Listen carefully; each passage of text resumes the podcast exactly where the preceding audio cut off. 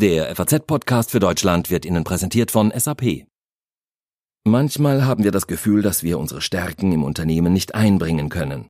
Aber brauchen wir nicht alle ein Umfeld, in dem wir uns entfalten können? Jetzt sind Unternehmen in der Lage, gezielter auf die Fähigkeiten und Wünsche ihrer Mitarbeiter einzugehen.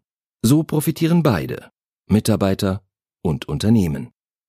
Das Business der Zukunft hat Gefühle. Erleben Sie Experience Management von SAP. Mehr unter sap.de slash erleben.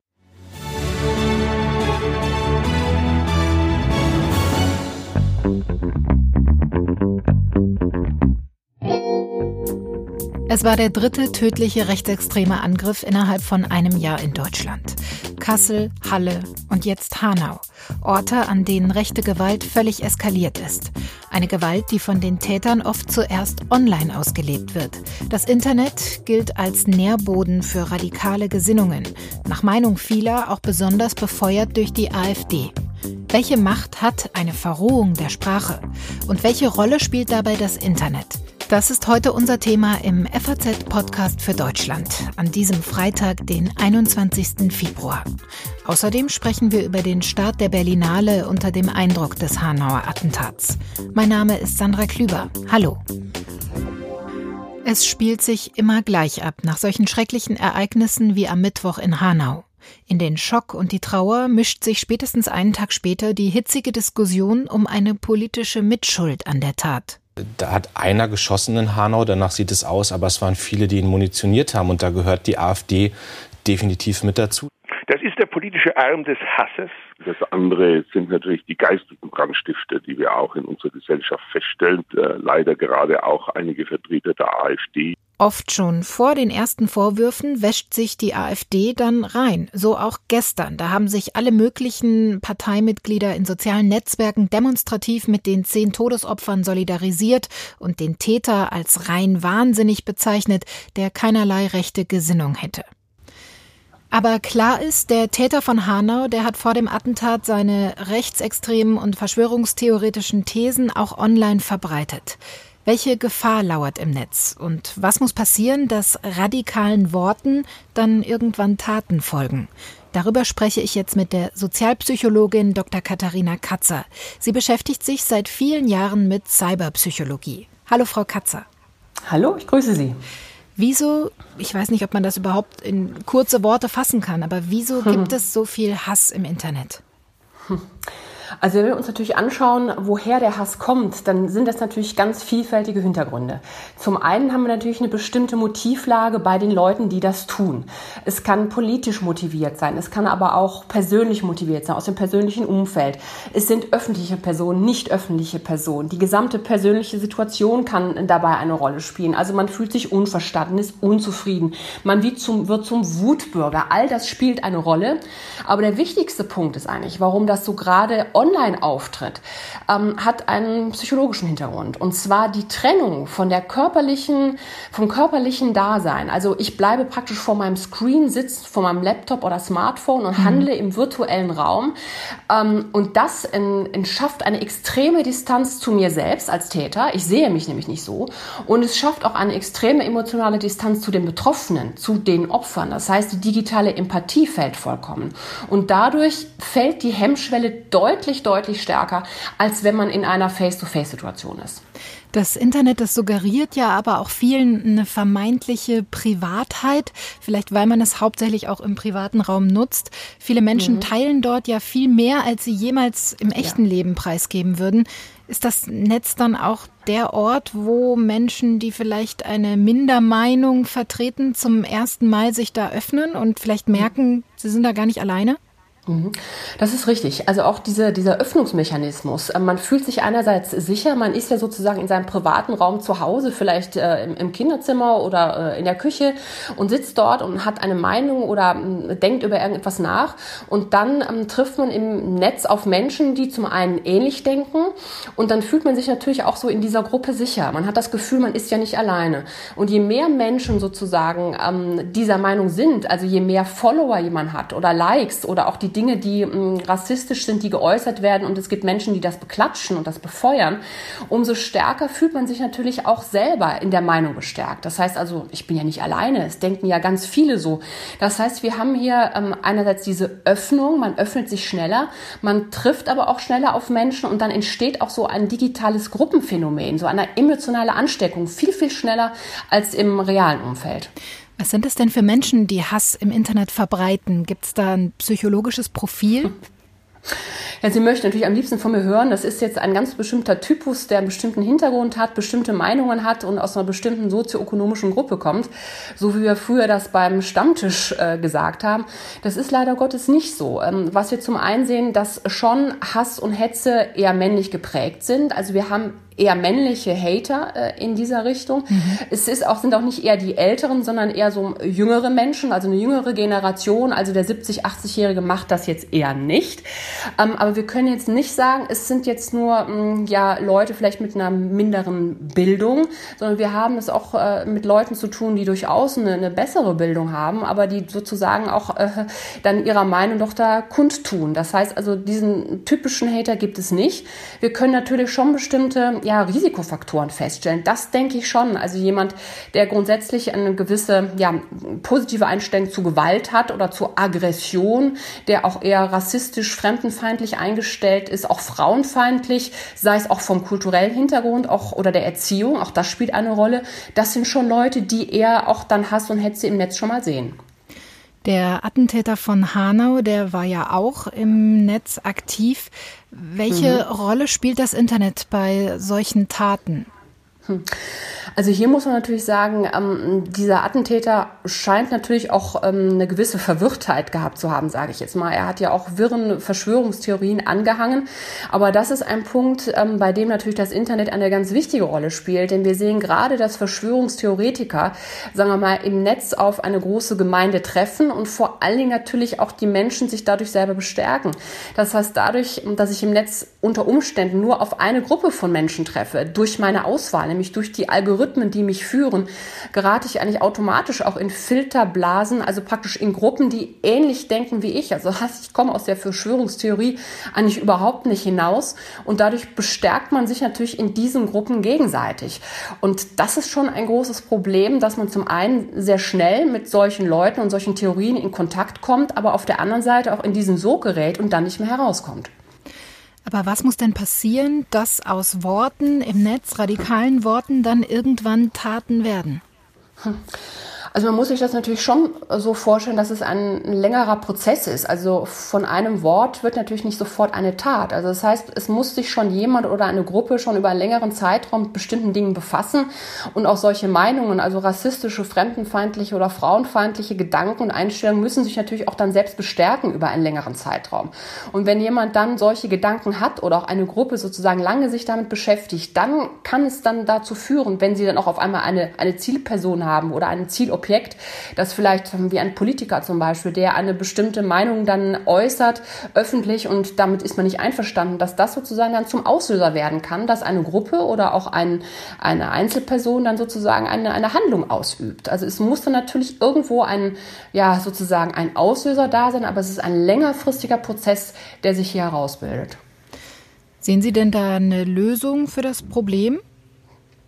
Also ich denke, man muss auf verschiedenen Ebenen ansetzen. Also ich glaube, zum einen müssen wir auf der individuellen Ebene auch schauen. Also jeder, der von uns im Netz sich tummelt, muss seine Augen aufmachen und muss hinschauen. Und wenn wir sehen, dass fast jeder zweite Internet-User Hass erlebt hat, aber 80 Prozent klicken weg, machen nichts.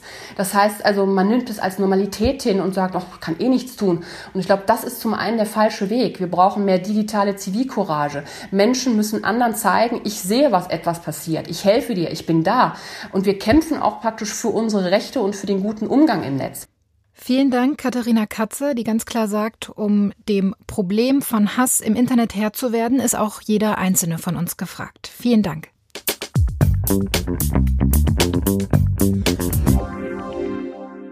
Auch die Politik will gegen Hass und Hetze im Netz vorgehen. Die Bundesregierung hat zum Beispiel in dieser Woche strengere Gesetze gebilligt. Damit sollen Beleidigungen im Netz künftig härter bestraft werden. Außerdem müssen soziale Netzwerke dann auffällige Posts melden, zum Beispiel an das Bundeskriminalamt. Aber was kann das wirklich bringen und wie groß ist das Problem von Hass im Netz tatsächlich? Das kann mir am besten Lea Richter beantworten, die jetzt am Telefon ist.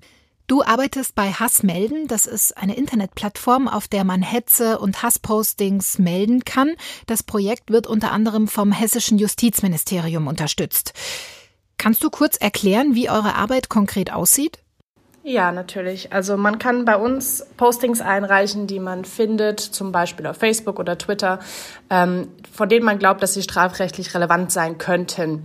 Ähm, da reicht schon aus, dass man den Verdacht hat. Es muss ja nicht jeder Laie in der Lage sein, juristisch zu prüfen. Man kann dann eine URL bei uns einreichen, entweder über die Webseite oder über eine iOS-App, einen Telegram-Bot oder ein Chrome-Plugin. Und wir gucken uns das dann an. Und wenn wir glauben, dass da etwas vorliegt oder vorliegen könnte, wahrscheinlicherweise, dann zeigen wir das an. Ähm, man kann diese Meldung anonym abgeben, man kann aber auch eine Kontaktadresse angeben, sodass man dann ein Update bekommt, äh, was damit bei uns weiter passiert ist. Das heißt, euer Ziel ist aber wirklich die strafrechtliche Verfolgung. Also es gibt da ja wahrscheinlich auch einen sehr großen Graubereich an Kommentaren, die jetzt dann vielleicht nicht strafrechtlich relevant sind, aber natürlich moralisch verwerflich. Meldet ihr sowas dann zum Beispiel auch an die sozialen Netzwerke, dass die da eine Löschung erwägen? Also es ist richtig, dass es da einen großen Graubereich gibt. Äh, Hassmelden widmet sich tatsächlich erstmal dieser äh, Strafdurchsetzung, weil wir eben sehen, dass die Ansätze, die es bisher gab, die zielen vor allem darauf ab, dass äh, wenn kritische Inhalte da sind, dass sie dann gelöscht werden. Und wir finden halt, dass im Bereich, ähm, der in die Strafbarkeit übergeht, ähm, da würden wir auch auf der Straße nicht akzeptieren, dass etwas dann ungeschehen gemacht wird, beziehungsweise dass das nicht belangt wird. Und das sollte im Internet genauso sein, weil dass das bisher wahrgenommen oder gefühlt nicht so ist, führt eben zu der massenhaften Lage von Hass im Netz, die wir gerade haben. Vielleicht müssen wir auch noch kurz darüber sprechen, dass Lea Richter ja nicht dein echter Name ist. Du hast uns mhm. aber darum gebeten, hier nur mit diesem Pseudonym aufzutauchen weil ihr durch eure Arbeit auch persönlich angefeindet werdet. Was hast du denn da schon erlebt? Genau, also bisher sind es vor allem Vorsichtsmaßnahmen. Ähm, dadurch, dass wir in unserem Projekt bisher anonym geblieben sind, ähm, bin ich persönlich noch nicht angegangen worden, weil ich persönlich einfach nicht bekannt bin. Ähm, wir bekommen natürlich auch Drohungen, Anfeindungen, Beleidigungen und alles andere, was andere Menschen im Netz auch bekommen, die sich gegen Rassismus einsetzen, die sich für ein zivilisiertes Miteinander einsetzen. Und äh, was heutzutage ja leider bedeutet, dass man sich vor allem gegen rechte Inhalte einsetzt. Und da gibt es gut organisierte Gruppen, die sehr dankbar wären, wenn sie unsere Daten bekämen. Und ähm, entsprechend versuchen wir darauf hinzuwirken, dass das noch möglichst lange dauert, bis ihnen das gelingt, weil ähm, so lange müssen wir uns dann nicht darauf konzentrieren, sondern können uns auf die Arbeit konzentrieren. Woher kommt denn deiner Erfahrung nach der Hass im Internet? Es ist ein bisschen schwierig zu sagen, wie die Mengenverteilung ist. Ähm, ich glaube, dass wir vor allem ein Problem haben, wie wir das gesamtgesellschaftlich wahrnehmen. Ich denke so, die, die hm, eigene subjektive Perspektive ist ganz oft, naja, das sind alles echte Menschen, einzelne Leute, die sitzen irgendwo in ihren Wohnzimmern rum und haben halt schlechte Laune und dann ähm, haben sie sich nicht mehr unter Kontrolle und dann schreiben sie solche Sachen ins Netz. Ähm, ich glaube, dass es diese Leute gibt in unterschiedlichen Abstufungen. Ähm, wir wissen, dass Kommunikation im Netz durch fehlende soziale Hinweise meines Gegenübers und so weiter zu einer enthemmteren Sprache führen kann oder schneller zur Eskalation führt, als das im Echten der Fall ist.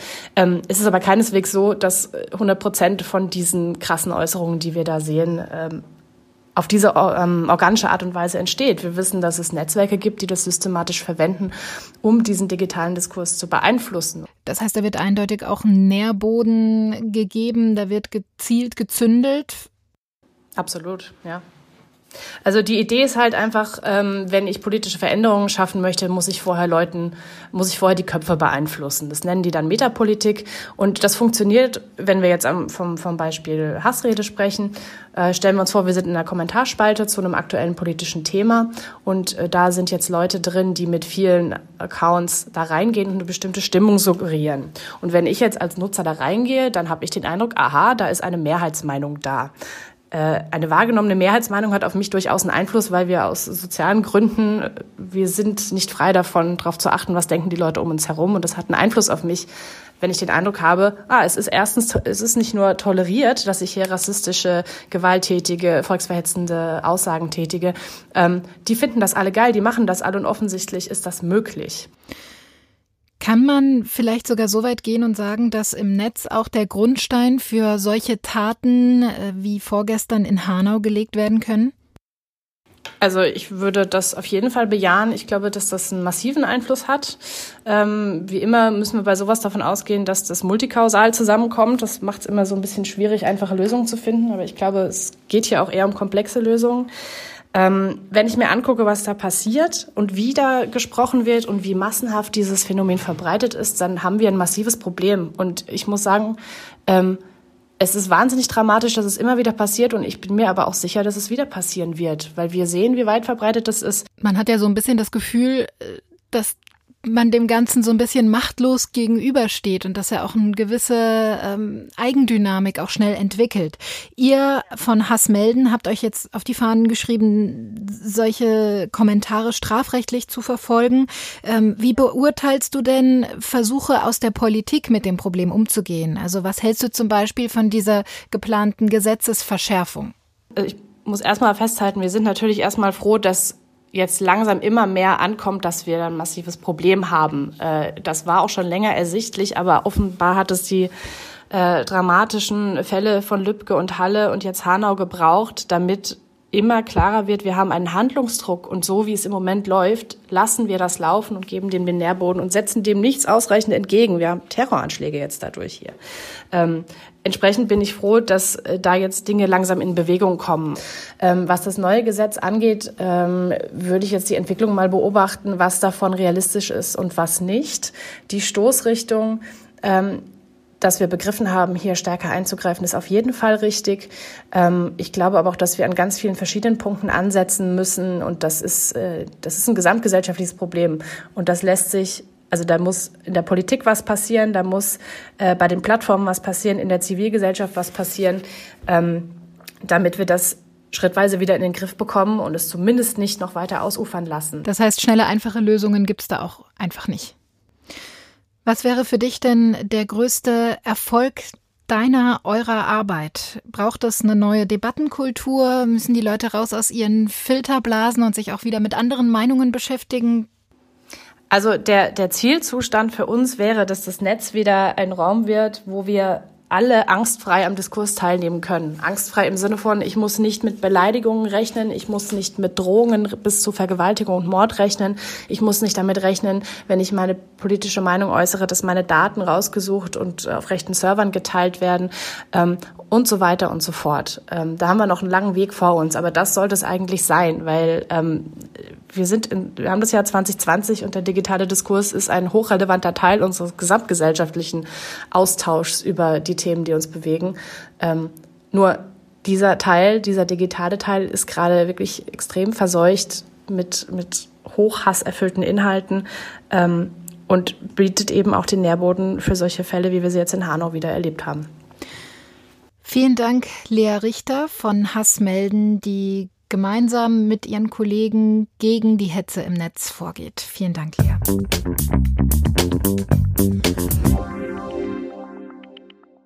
Ja, auch auf den Social-Media-Kanälen der FAZ werden Themen oft heftig und emotional diskutiert und kommentiert.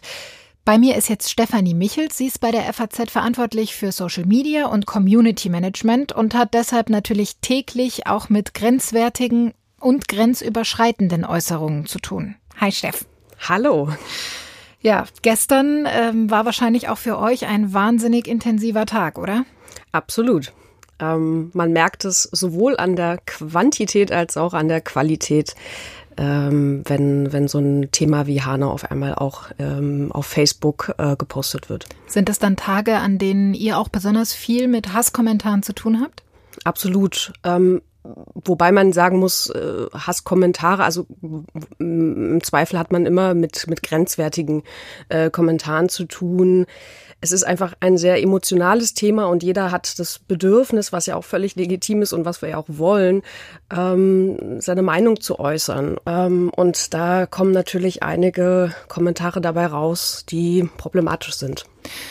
Problematisch heißt ja auch oft, dass es irgendwie ein Graubereich ist. Also es gibt wahrscheinlich viele Kommentare, die nicht eindeutig dann als Hassposting oder als Hetze einzuordnen sind.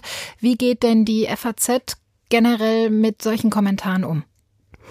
Generell ist unsere Strategie ähm, belohnen und bestrafen. Immer ganz wichtig, beides zu machen. Das heißt, wir versuchen ähm, Kommentatoren, User ähm, zu bestrafen, die sich daneben benehmen, also die eben. Wie wird da bestraft dann?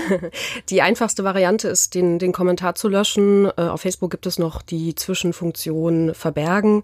Die nächste Stufe ist, den User tatsächlich zu verbannen von unserer Seite. Dann kann er gar nichts mehr kommentieren. Und die allerletzte Stufe ist es, ähm, das komplett zu dokumentieren für unseren Justiziar, der das dann an die Staatsanwaltschaft ähm, bzw. die Polizei weitergibt. Wie häufig kommt sowas vor? Zum Glück nicht sehr oft. Also ein paar Mal im Jahr. Ein großer Teil der Arbeit im Social-Media-Bereich ist ja aber auch dann die Moderation von Diskussionen. Wie geht ihr da vor? Wann schreitet ihr ein? Wie wird entschieden, wann ihr zum Beispiel auch einen Kommentar löscht? Ähm, wir versuchen generell, das meinte ich eben vorhin mit belohnen und bestrafen. Also es geht vor allen Dingen nicht nur darum zu sagen, diesen Kommentar müssen wir löschen, sondern eben auch, wie schaffen wir es, die Diskussionskultur ähm, positiv zu beeinflussen. Und das schafft man nicht nur ausschließlich, ähm, indem man Kommentare löscht, sondern indem man auch ähm, diejenigen, die sehr, sehr gut kommentieren, ähm, belohnt, also belohnt in Anführungszeichen, ähm, indem man äh, sich bei denen bedankt für einen konstruktiven Kommentar ähm, und denen auch mehr Aufmerksamkeit gibt. Denn das grundsätzliche Problem ist, dass wir, glaube ich, zu sehr oder der, der Fokus zu sehr auf, auf diese schlechten Kommentare äh, richtet oder gerichtet wird. Wenn ich von gut kommentieren spreche oder von sehr gut kommentieren spreche, dann rede ich natürlich nicht vom Inhalt, wir lassen jede Meinung zu. Wir sind da äh, sehr offen ähm, und das wollen wir auch. Wir wollen eben eine, eine gute Diskussionskultur und da gehören natürlich verschiedene Meinungen dazu. Was wir damit meinen ist, ähm, dass sich die User an unsere Kommentarrichtlinien ähm, halten. Das heißt natürlich sich nicht rassistisch oder antisemitisch äußern, äh, nicht beleidigen, also immer an der Sache und am Thema diskutieren. Kann man denn beziffern, ähm, wie groß der Anteil der Hasskommentare auf Social-Media-Kanälen der FAZ ist? Äh, natürlich nicht im Detail, ähm, nur um eine so eine grobe Vorstellung zu haben. Uns erreichen am Tag in der Regel elf 12, 13.000 Kommentare nur auf Facebook. Auf der Seite haben wir ungefähr ein Zehntel davon. Und ähm, ich gehe mal grundsätzlich davon aus, dass fünf bis zehn Prozent ähm, Kommentare sind, die mit ja, die problematisch sind, grenzwertig, ähm, aber ein bisschen weniger davon, vielleicht zwei, drei Prozent, wo wir wirklich sagen, oder okay, das ist jetzt wirklich, das müssen wir definitiv löschen und äh, eventuell sogar darüber nachdenken, ähm, wenn das wiederholt vorkommt, eben auch den User zu sperren. Das klang jetzt ja alles sehr negativ. Wir haben jetzt ganz viel über Hasskommentare, über Hetze gesprochen in den sozialen Medien. Aber es gibt auch diese positiven Erlebnisse, ja? Es gibt sehr viele positive Erlebnisse. Nur ähm, man verliert eben den Fokus so ein bisschen da, ähm, ähm in der täglichen Arbeit. Und wir müssen uns im Team immer wieder daran erinnern, dass der Großteil der, derjenigen, die bei uns kommentieren, grundsätzlich konstruktiv, sachlich, kritisch diskutieren. Und das ist ja das, was wir wollen. Vielen Dank, Steff, für diese spannenden Einblicke.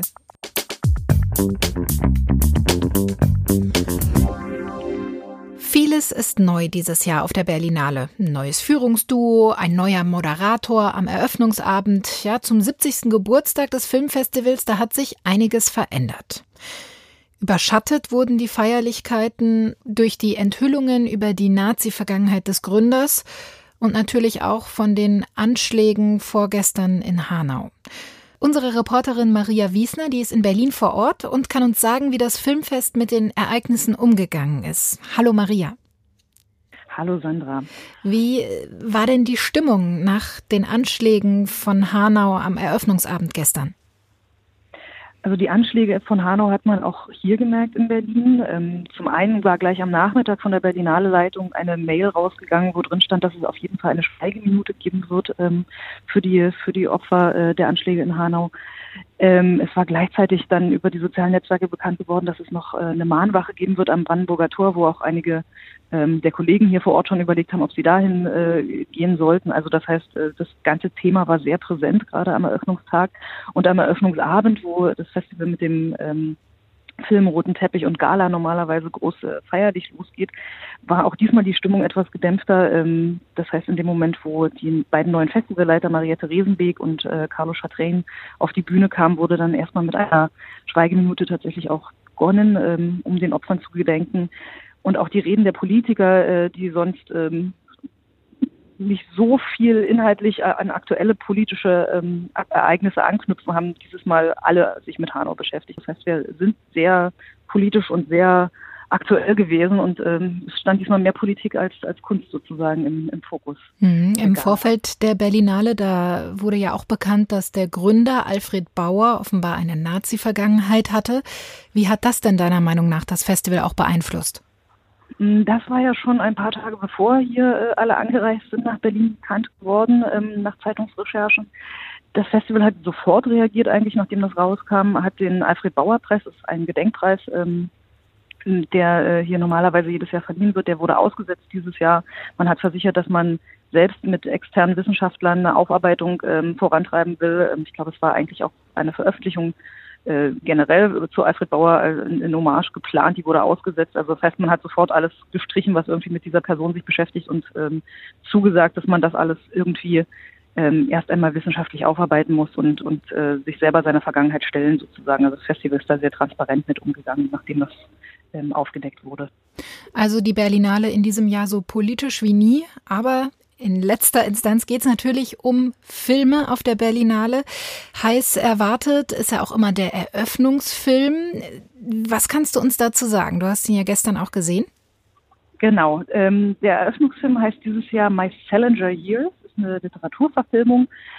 Ähm, die junge äh, Poetin, möchte man sagen, oder anstrebende Poetin, ähm, zieht nach New York, gibt ihr Studium auf äh, und will eigentlich äh, ganz klassisch, wie man sich das so vorstellt, wenn man Anfang 20 ist, äh, in Cafés sitzen, po Poesie betreiben, also Gedichte schreiben ähm, oder, oder Bücher veröffentlichen und landet dann, weil sie ja irgendwie auch einen Job braucht, der ihr die Miete bezahlt, ähm, als Assistentin bei einer Literaturagentin. Der Hauptklient äh, dieser, dieser kleinen Literaturagentur ähm, in New York ist J.D. Salinger, der, ähm, der Literat, der äh, mhm. unter anderem den Fänger im Roggen geschrieben hat, den niemand zu Gesicht bekommen hat, der super privat war.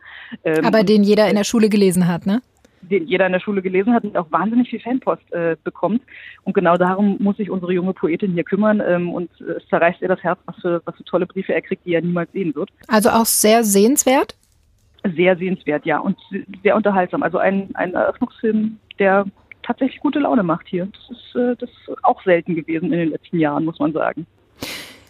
Die Berlinale, die läuft jetzt noch bis zum 1. März mit jeder Menge Filme. Hast du im Kopf, wie viele Filme gezeigt werden? Ich glaube, wir hatten eine Zahl von 340. Ich kann mich aber auch irren um äh, plus minus 10. 340 Filme. Okay, das ist eine Hausnummer. Und du wirst uns natürlich auf Faznet mit allem, was sehenswert und was nicht sehenswert ist, auf dem Laufenden halten, oder? Ich und die, und die vielen Kollegen, die hier noch vor Ort sind, genau. Vielen Dank, Maria, und schöne Grüße nach Berlin.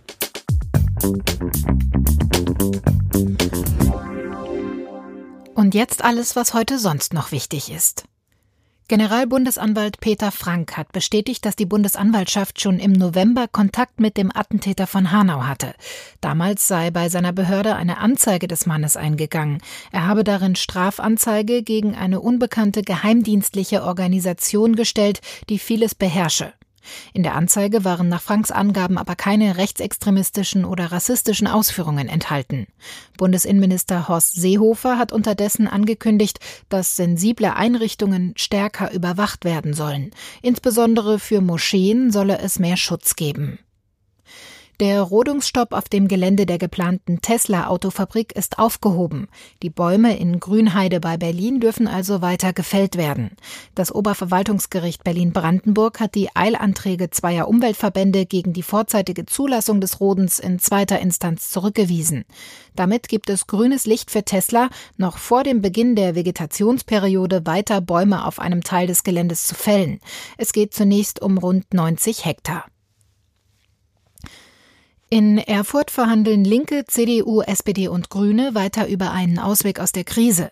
Knackpunkt ist der Zeitpunkt von Neuwahlen. Je länger sie hinausgeschoben werden, umso eher wäre die Union bereit, den ehemaligen linken Ministerpräsidenten Ramelow als Regierungschef mitzuwählen. Die Union will wegen ihrer aktuell schwachen Umfragewerte sofortige Neuwahlen unbedingt vermeiden. Das war der FAZ-Podcast für Deutschland an diesem Freitag. Ihr Feedback ist uns wirklich wichtig. Bewerten Sie uns also gerne in der Apple Podcast-App oder schreiben Sie uns eine Mail an podcast.faz.de. Ich freue mich, wenn Sie auch nächste Woche wieder mit dabei sind, denn dann sieht die Welt schon wieder anders aus.